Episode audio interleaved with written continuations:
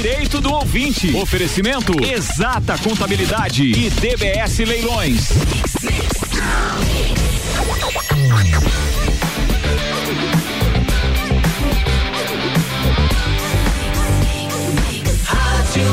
O melhor mix do Brasil. No Jornal da Mix, entrevista. Mix 759 começa agora direito do ouvinte com o doutor Paulo Santos. Bom dia.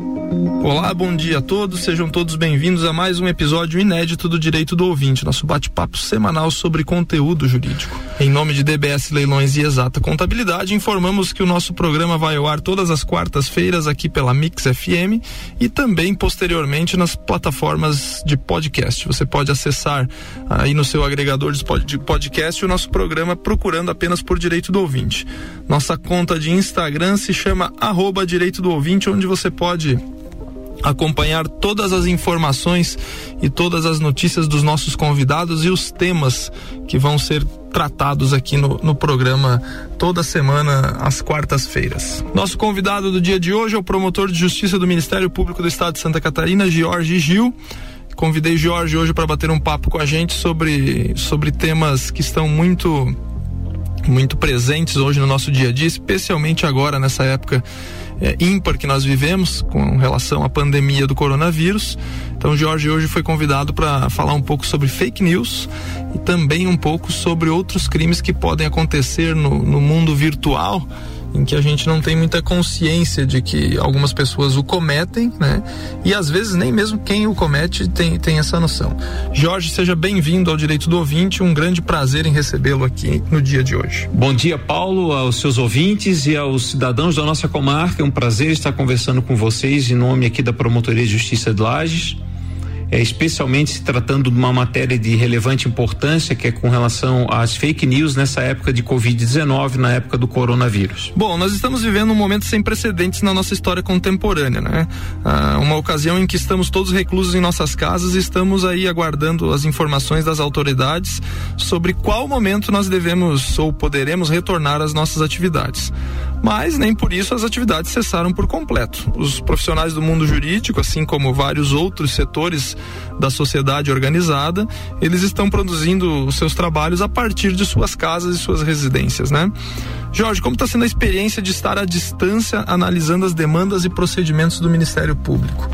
É teve alguma dificuldade, sentiu alguma diferença muito alta do dia a dia de estar dentro do, do da promotoria, dentro do fórum, trabalhando? Home office, é, todo mundo imagina que é uma tranquilidade, né? Ah, ficar em casa tal. Não é? A situação é bem diferente de, disso, né? Especialmente para quem tem filhos, filhos em idade escolar, né? Filhos em idade escolar. E quando a esposa também está em home office. Então o que que acontece? Fica todo mundo em home office, inclusive as crianças, né? E nesse momento em que você precisa também, você tem que trabalhar, evidentemente, né?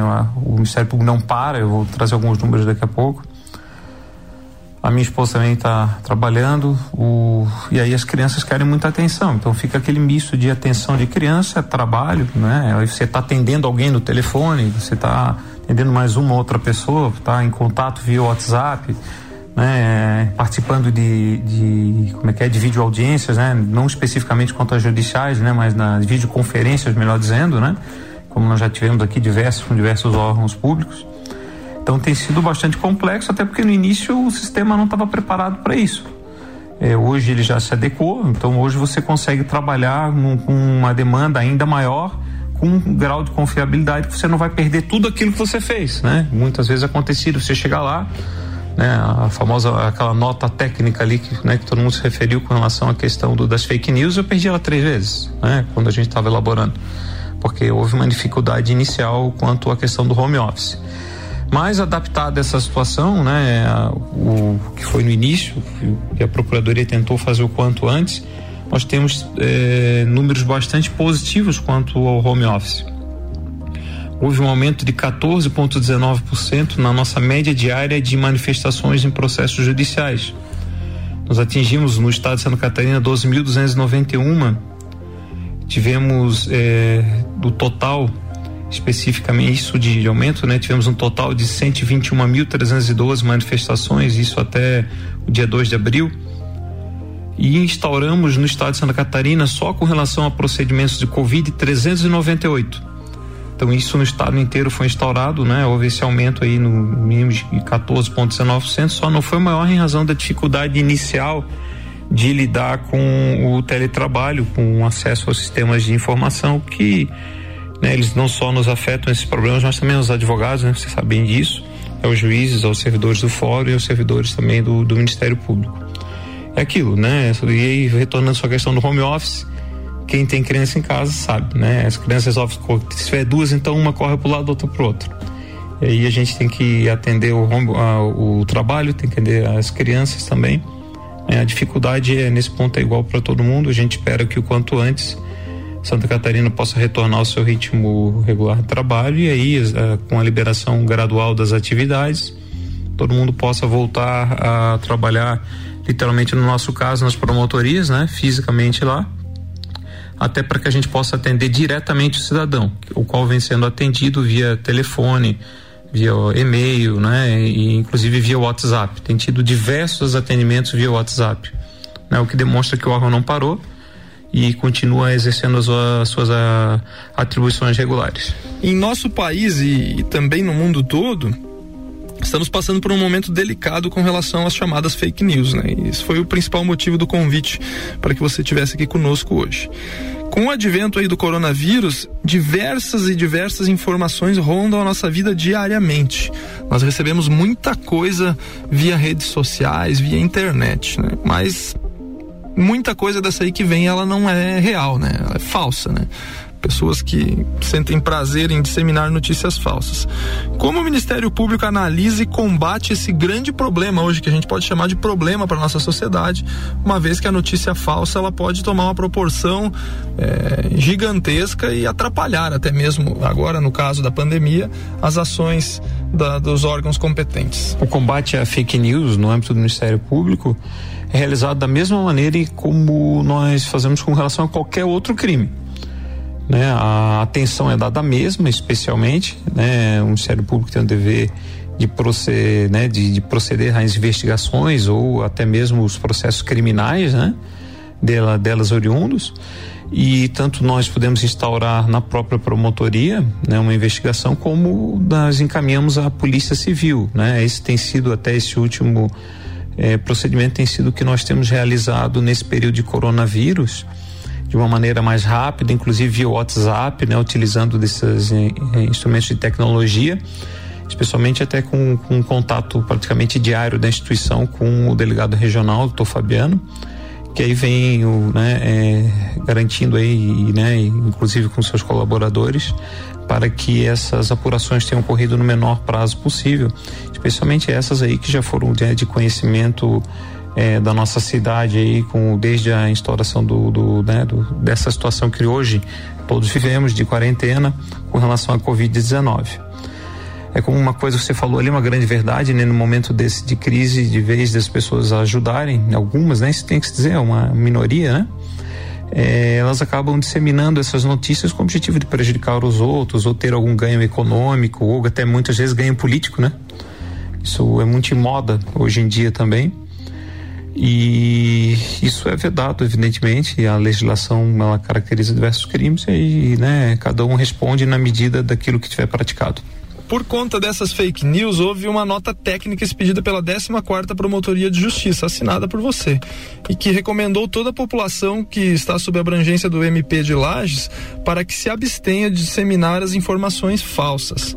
Você poderia explicar-nos de maneira mais didática a intenção dessa nota técnica expedida há alguns dias pelo Ministério Público sob a sua, sob a sua responsabilidade, por favor? Os objetivos da nota técnica foram dois o primeiro foi levar conhecimento aos cidadãos da nossa comarca que diversas das condutas praticadas na internet, em especial nas mídias sociais e também nesses aplicativos de mensagens né, entre as pessoas, poderiam caracterizar infrações penais entenda-se por infrações penais aquela, as contravenções previstas na Lei de Contravenções Penais e crimes previstos no Código Penal e legislação penal extravagante. O foco inicial foi esse, até para que o cidadão ficasse informado de que diversas daquelas condutas ali, elas, dependendo das circunstâncias, poderiam caracterizar infrações penais. O segundo motivo foi de deixar bem claro para todos os nossos cidadãos o posicionamento do Ministério Público em relação às fake news. A nossa atuação nesse caso, juntamente, conjuntamente, né, com a força policial, é de combater qualquer ato praticado tanto nas mídias eh, informais, nas sociais, né, nos aplicativos, como se fossem crimes praticados na nossa vida regular. Pra, para o Ministério Público, tanto faz o local em que ele é praticado, se é dentro de um computador, se é na rua ou se é dentro de um aparelho de celular, se é dentro da internet. Então isso tinha que ficar bem claro, até para que eh, todos já tivessem o nosso posicionamento quanto à gravidade dos fatos, né, de que poderiam gerar, inclusive, não apenas a contravenção, mas também crimes mais graves, todos levando em consideração, evidentemente, as consequências da fake news, as consequências da notícia falsa. Essas, portanto, foram as duas, os dois objetivos da nota técnica que foi editada quais as infrações penais potencialmente violadas com a disseminação das chamadas fake news e quais as suas consequências na vida da pessoa por conta disso, Jorge? Por favor. Olha, os crimes que mais acontecem são aqueles do Código Penal referente a crimes contra a honra, né? Injúria, calúnia e difamação. É, que são crimes que se visa né, trazer é, informações é, negativas contra a conduta de uma ou de outra pessoa, ofensas, né? Também aquele previsto no 339 do Código Penal, que é o denunciação caluniosa, quando se denuncia que alguém cometeu uma determinada infração penal e aí houve necessidade de instaurar um procedimento para apurar. Temos a contravenção do artigo 41 da Lei de Contravenções Penais, que é aquela de praticar qualquer ato capaz de produzir pânico ou tumulto. E temos também a fake news eleitoral, essa última cuja pena é bem maior, né? Ela chega em, que me recordei, de dois a oito anos. Então, diversas são as infrações penais que eh, podem ocorrer referente para a disseminação das fake news. Eh, tem um caso aqui que é bem que é emblemático nisso. Foi um caso que levou a, a uma circunstância drástica, inclusive a morte de uma pessoa. É um, um caso que aconteceu em Santos, que é basta o pessoal literalmente procurar na internet para ver de instalar Santos fake news, vai aparecer de uma senhora, Fabiane, que é, foi morta porque se divulgou uma foto parecida com ela de que ela seria estaria sequestrando crianças. As pessoas pegaram, amarraram essa senhora e lincharam essa senhora e ela não tinha absolutamente nada a ver, era uma notícia que não tinha nenhum fundamento, nada.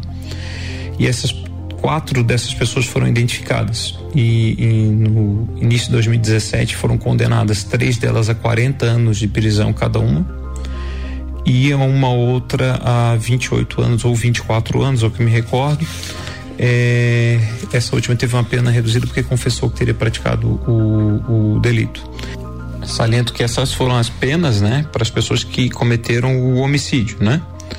Isso para que se tenha noção da gravidade que é a questão afeta fake news e das consequências, inclusive da, dos atos, né, da, que forem praticados. Isso é muito importante que fique claro, né, a responsabilização também daqueles que saírem é, tendo por verdadeiras, sem checar as, as mensagens, sem checar com que as as notícias elas são verdadeiras ou não. Finalizamos assim o primeiro bloco do nosso Direito do Ouvinte, nosso bate-papo semanal sobre conteúdo jurídico. Vamos para um rápido break comercial e retornamos em seguida para a segunda parte da entrevista com Jorge Gil, promotor de justiça do Ministério Público de Santa Catarina. Mix agora 8 e 13 Você está acompanhando o direito do ouvinte no Jornal da Mix. Oferecimento de DBS Leilões, o leilão que você pode confiar. Acesse o site dbsleilões.com.br. Encontre as oportunidades de negócio que você procura. Exata contabilidade, o lugar certo para você fazer sua declaração de imposto de renda sem riscos. Telefone 32233880. Daqui a pouco, voltamos com o Jornal da mix. Primeira edição. Você está na Mix, um mix de tudo que você gosta. Com o mundo inteiro falando só de coronavírus, a gente já tava esquecendo da Páscoa. A Mix não esqueceu, não. Mix. Presente de Páscoa da Mix. Fique ligado nas manhãs da Mix e participe via WhatsApp 991700089. Ovos de Páscoa do Mercado Milênio. Kits da Natura e entrega na sua casa com Delivery Munch. Presente de Páscoa da Mix. Gruda no radinho e participa. 991700089. Mix.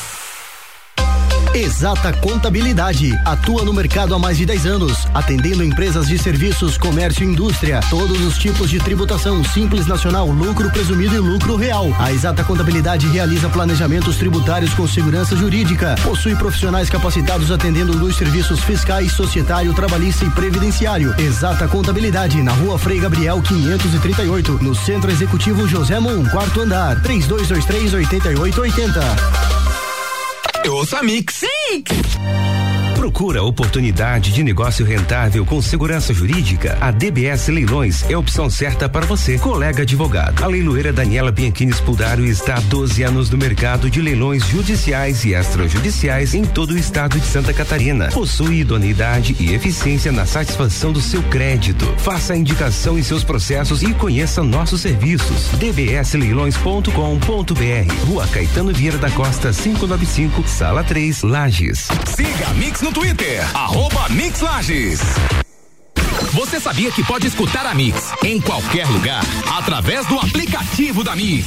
É só pesquisar por Rádio Mix FM na Apple Store ou Play Store. Você ainda pode escolher a cidade que preferir dentro da rede Mix de rádio. Aplicativo da Mix, disponível para Android e iOS. A gente tá junto em todos os lugares, sempre te acompanhando, porque aqui é um mix de tudo que você gosta. Mix, mix. Jornal da Mix. Jornal da Mix. Primeira edição. Mix 8 e 16. Direito do ouvinte tem um oferecimento de DBS Leilões. O leilão que você pode confiar. Acesse o site dbsleilões.com.br. Encontre as oportunidades de negócio que você procura.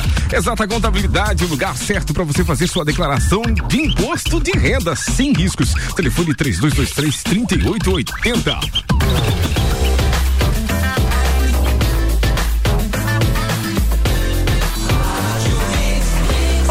Mix do Brasil.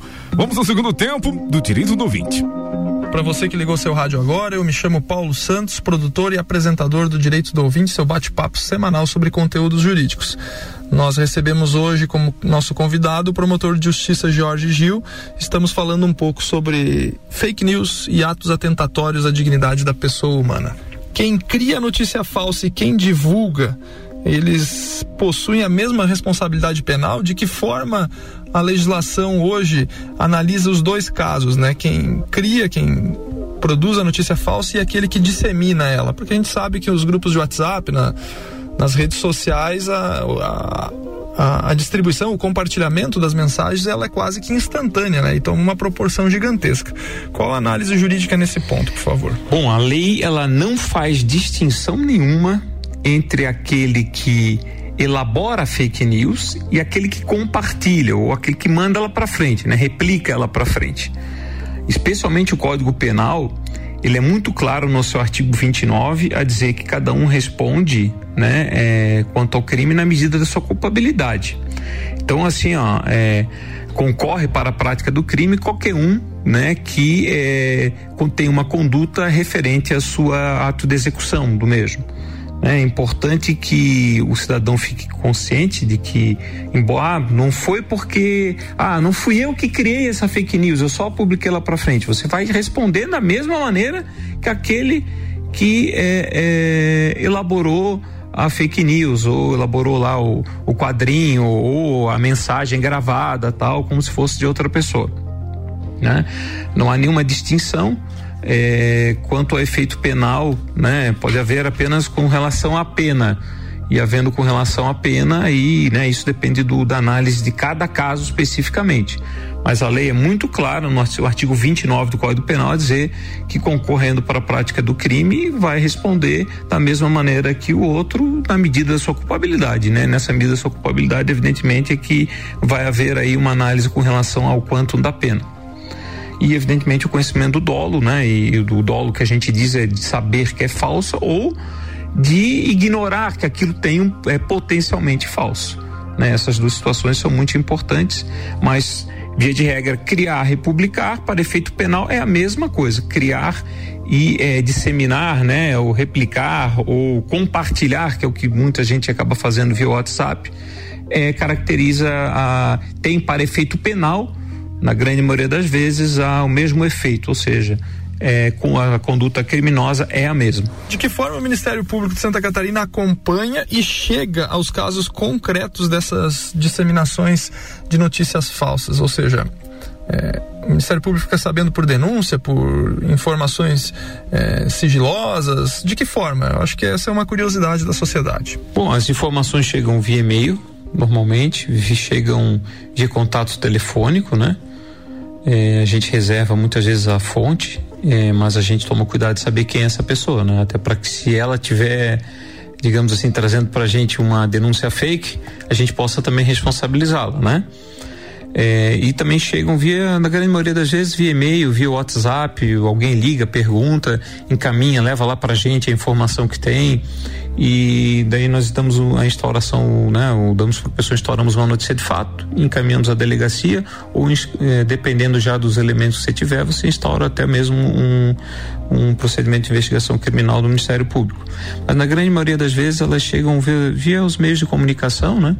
Algumas vezes nós tomamos conhecimento de ofício, né, nesse caso especificamente do coronavírus, algumas foram feitas já através de contato via prefeitura, via é, os órgãos integrantes aí do, do, do, gabinete de gestão de crise da região, né, e também de outros órgãos. É, também denúncias são feitas à, à ouvidoria do Ministério Público, a outros canais oficiais de outros órgãos que nos encaminhem como qualquer outro crime, é dado o, o andamento, né? E as notícias chegam também da mesma maneira né, seja por, por, um, através de um advogado que foi procurado, que encaminhou, seja nos sites, seja no, por qualquer meio é, de válido, né, que permita a gente também identificar quem é a pessoa que está é, encaminhando, até como forma, como eu disse no início, de também evitar a instauração de um procedimento que gere, é, digamos assim, um, um prejuízo para alguém, seja moral ou de qualquer outra forma em razão de uma denúncia que possa ser falsa. Então nós temos também esse cuidado de checar, é, né, de fazer uma pré-checagem quanto a essas denúncias para que não é, coloque, né, não gere prejuízo a terceiros. Outra recomendação expedida pelo Ministério Público e de sua autoria foi uma sobre possíveis atos atentatórios à dignidade da pessoa humana em redes sociais por conta da pandemia do coronavírus. Igualmente, a disseminação das fake news, caso ocorra identificação das pessoas que realizem esses atos, também poderá haver um processo criminal contra essas pessoas por conta desses atos.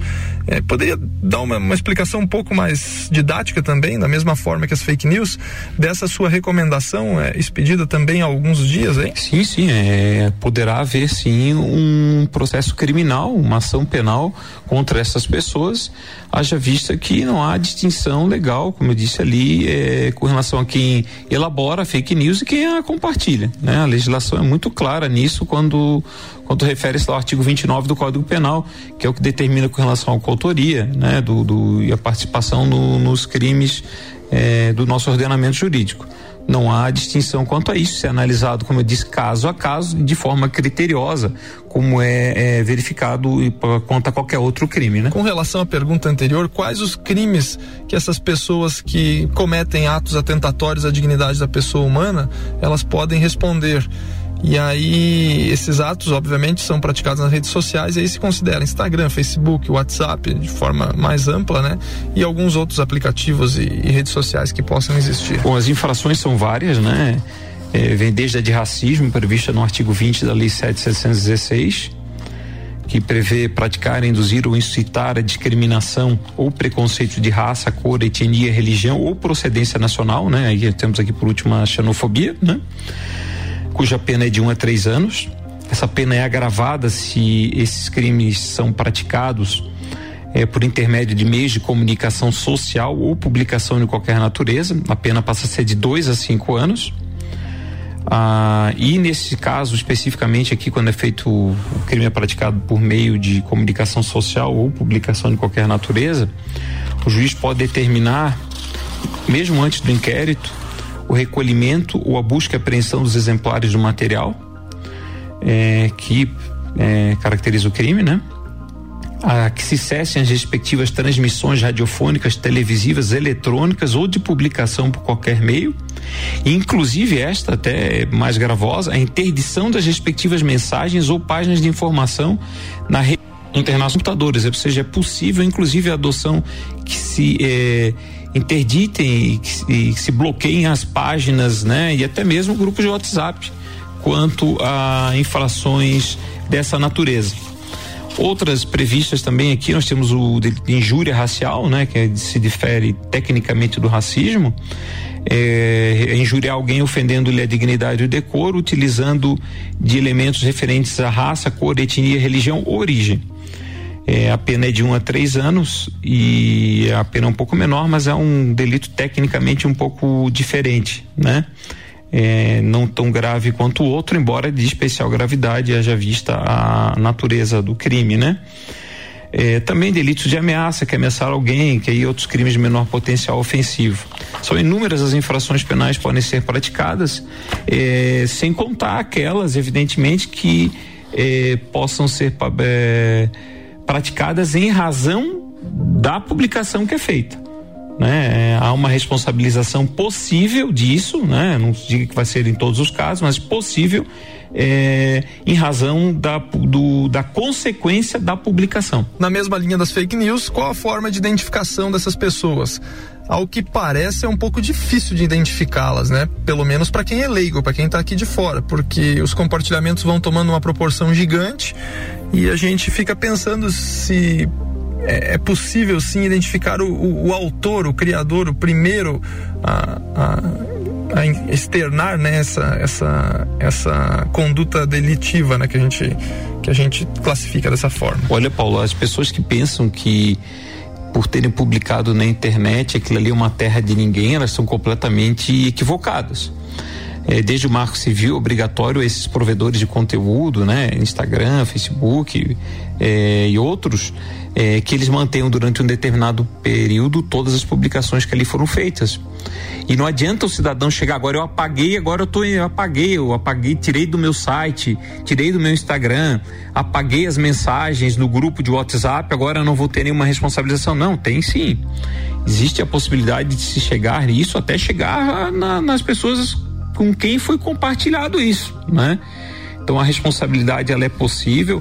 Eu não vou dizer que não seja tão é, que seja tão simples quanto é um delito em que alguém é pego em flagrante, não é? Mas a responsabilização é sim, ela prevê, ela é, é possível e é, hoje existem mecanismos adequados de que esses crimes não fiquem impunes. É, veja o Marco Civil da internet, ele estabeleceu uma importante questão com relação a essa, que é a obrigatoriedade desses provedores manterem esses conteúdos, né?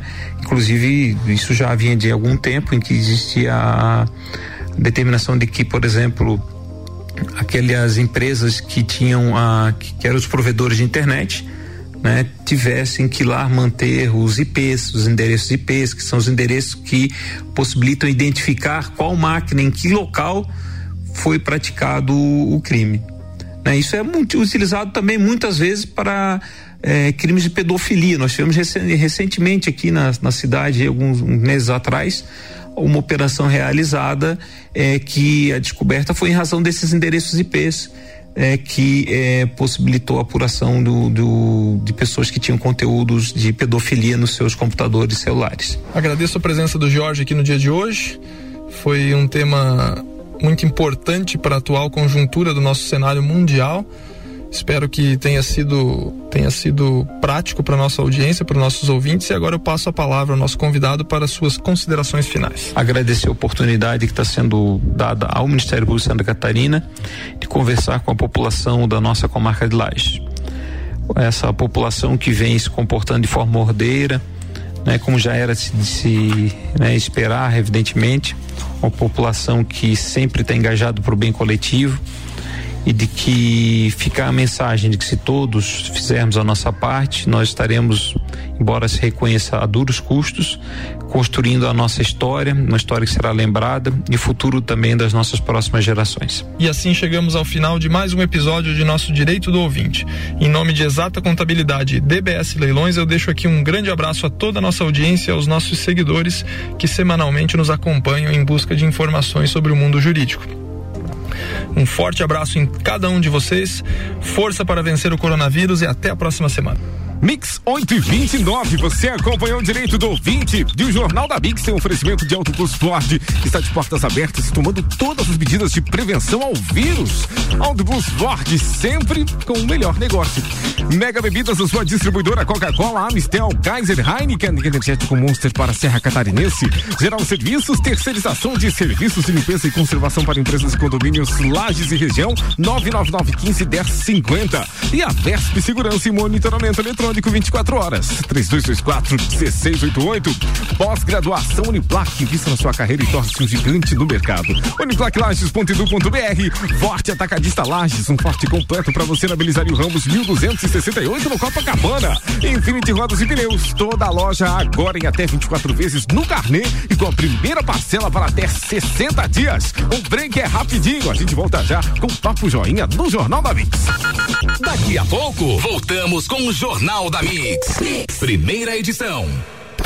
Você está na Mix, um mix de tudo que você gosta. Direito do ouvinte. Oferecimento Exata Contabilidade e DBS Leilões. Mix, mix.